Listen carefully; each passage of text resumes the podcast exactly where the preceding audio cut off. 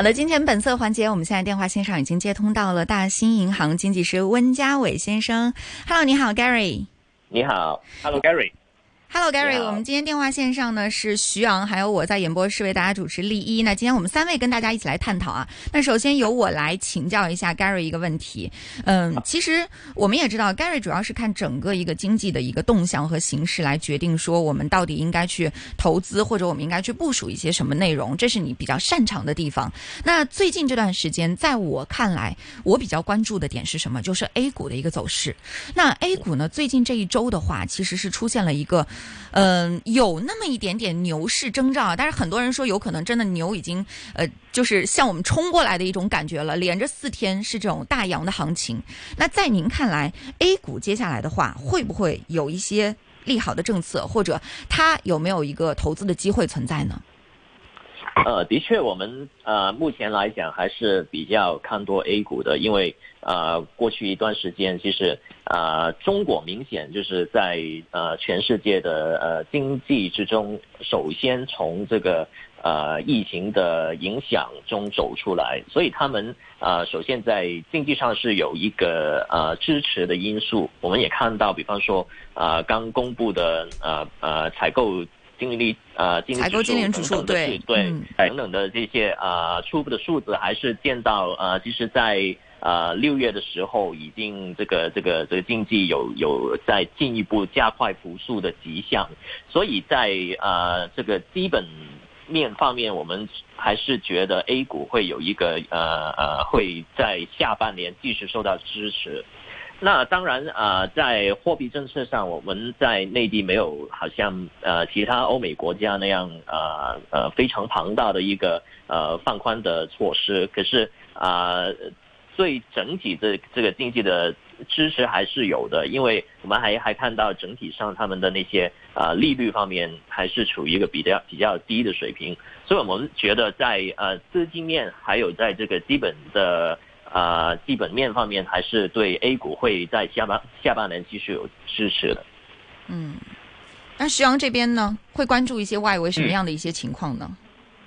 其实，在大家很关注一点的话，也想请教一下温先生啊，就是啊，大家对于整体的这个美国的这个疫情的这样的一个反复的一个情况，其实的话呢，对美股还是会有一定的一个影响。但是呢，尽管说疫情出现了大幅度的反弹，特别呢是有的时候的话呢，啊，有一些这些这个数据啊，还创下了一个新高，一天有将近四万多人这样的一个确诊。但事实上的话呢，好像整体的这个美国的股市并没有受到一个很大的一个影响。其实，温先生您怎么看啊？这个呃，美国的这个经济会否出现一些反复？那对于香港这边的一些这个一些楼价等等，会带来一些什么样的一个影响吗？呃，首先在美国的它那个疫情，其实啊，虽然还有有一个啊，在第二波的的爆发的可能，可是，在整体上经济已经啊呃有很多地方，就算它它它是啊放慢了那个那个啊解封的步伐，可是啊他们也。不会很很好像在呃三四月的时候那样一个呃比较呃严格的一个封锁的措施，所以他们在经经济活动上其实就不会好像在三四月的时候会那么的好像冰封的情况，所以在呃呃呃就算在这段时间啊，他那个呃呃确诊的数字一一直在上升，可是。啊，大家还是期待，就是还呃，基本上还是预期它不会再有一个呃呃很严格的封锁措施，而而且对于这个封锁措施能能不能够啊呃控制这个疫情，还有很多的不同的看法。所以啊，大体上是呃在经济面上，我们不觉得它会啊再好像三四月那个那个冰封的情况，而且因为已经。已经经过了呃三四月那个最最差的环境，所以就算呃呃确诊的数字在上升的话，大家也那个恐慌的程度也不会那么大。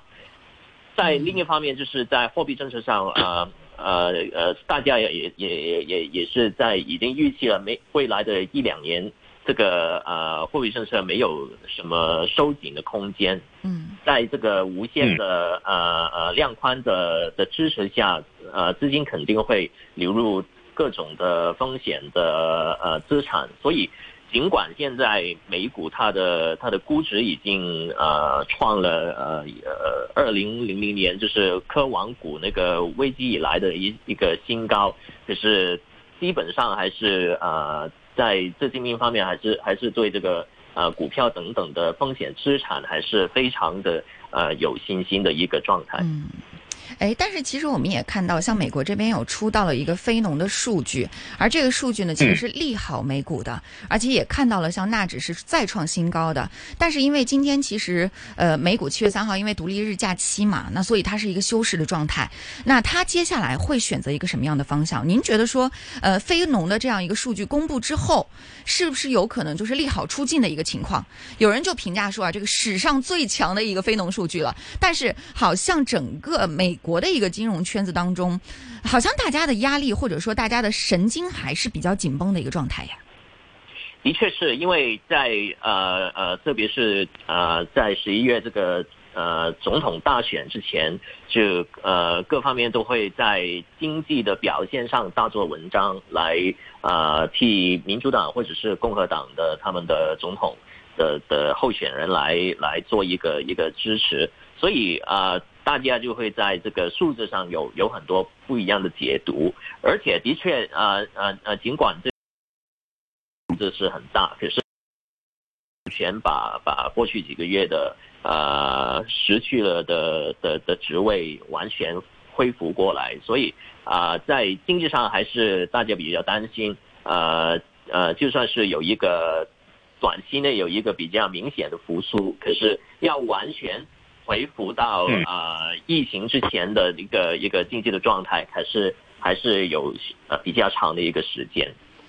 嗯，其实我们看到呢，整体的这个黄金的这个价格的话呢，可以说是特别的啊，这个势头是很好的，而且呢。随着这个美元指数的一个回落，包括呢像美联储的无限量宽政策的话呢，我们看到这个黄金价格的话已经破了这个一千八百美金啊，曾经是这样一个数字。那之后呢，很多的一些这个机构的话也谈到说啊，这个随着现在外围情况的一个呃，特别是啊资产价格的一个上涨，黄金的这个上涨的幅度的话呢，可能是有限啊，除非的话还会有一些局部的，比如说中美之间的摩擦，或者说这个中印啊等等这种啊国与国之间的这个摩擦之外的话呢，可能黄金。目前来讲的话呢，并不是一个继续上涨的一个呃情况了。那您怎么看接下来下半年啊，黄金这个走势依然是会保持一个强势吗？那肯定在呃今年以的以来，它已经累积了一个非常大的升幅。可是呃，正如我刚才所讲，因为现在呃美国或者是全球的呃主要的央行都是在实行这个呃无限的量宽，所以啊在。资金面上，它肯定是呃各种各种的资金都会寻求一些呃呃这个资产来确保他们在一旦未来这个通胀回回来的时候，它那个呃现金的那个购买力不会呃不会丧失，所以啊所有的的资产基本上呃包括股票包括黄金，我们觉得在至少在短期以内还是。还是会有支持，特别是因为现在是一个呃呃，可以说是一个负的实质利率的一个一个时代，所以啊，持有黄金的那个机会成本就下降了，所以也会呃在这个方面会提升了黄金的引呃吸引力。那当然，在呃呃，现在已经突破了呃超过七年的高位以后，就可能在一千八百块、一千八百美元这个这个水位会有一些啊啊获利的的的鼓励啊，股对会获获利的活动会会会先先先是啊锁定这个利润。可是如果在一千八百块这个水平呃站稳了以后，可能啊我们还是不能排除会在啊挑战。呃，二零一一年的那个高位就是一千九百美元以上。好，这个确实这一块也是大家比较关注的一个黄金方面。那另外一方面呢，其实呃，我也希望就是大家来关注一下香港的本地哈。那香港本地的话，其实我觉得最近这段时间，我至少我自己走到街上的时候，我会发现一个现象，就是房价好像呃。在看房子的人比较多，就大家对于买房的这种购房的欲欲望还是非常大的。但是房租方面呢，好像房租的价格一直在往下降，但是楼价是在往上涨的。呃，我不知道 Gary 这边有没有发现这样的一个现象？对于香港的房价这块，您会有一些什么样的关注呢？呃，你你你这个观察是呃很正确的，呃，特别是在这个租金方面，因为。呃，过去一段时间，毕竟那个香港的失业率是是有所上升，所以在那个呃租金方面肯定会有呃一定的的压力，啊那个至少是它上涨的幅度会会慢下来，呃，然后在呃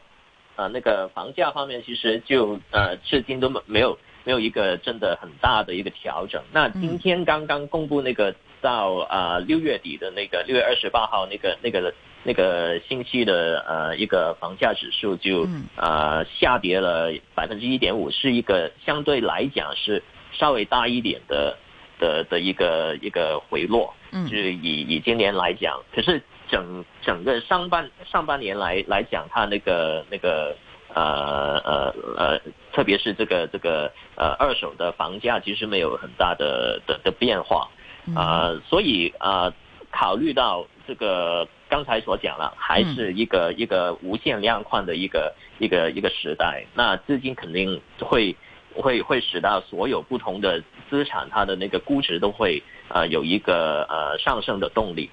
尽管香港还是呃呃呃会有很多不明朗的因素，特别是在政治方面啊啊，大家还还会啊谈到会不会有很多人去考虑。移民啊，等等，等等这些这些情况，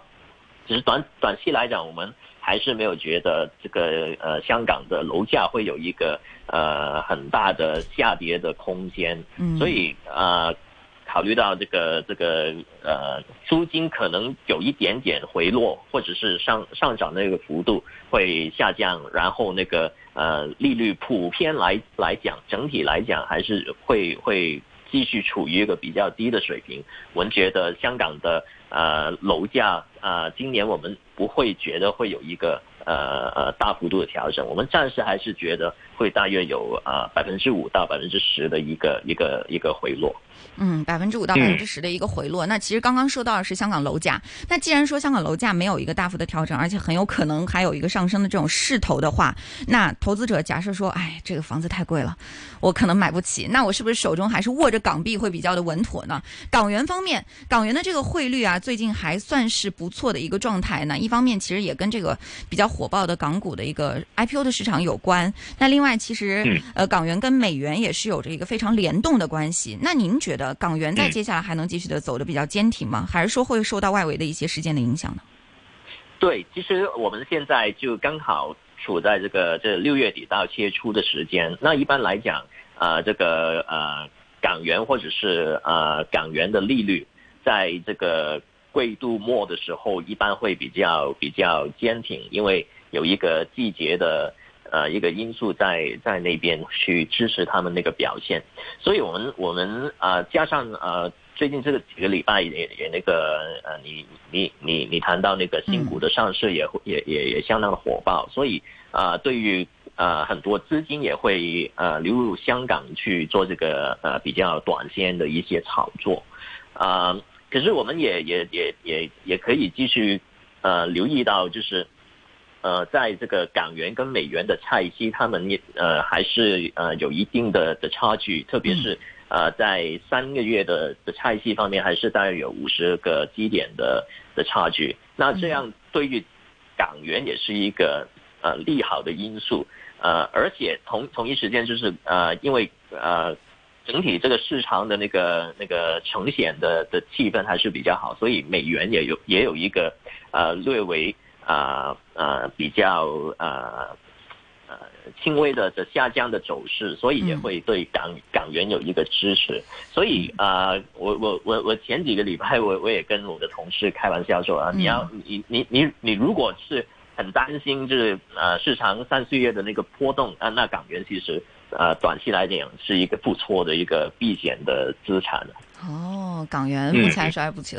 避险资产。那还有一个欧元呢？还有一分钟的时间，帮我们来简单的解读一下欧元好吗？欧元最近就受到这个这个复苏基金的一个憧憬去推动，我们觉得啊，这个呃德国也非常的希望去啊把把这个呃基金落实，所以在呃未来一段时间，我们看到这个这个欧元会呃整体上这个走势会会会呃中性偏向呃略好这样子，所以呃在。而而且他们也也也在进一步，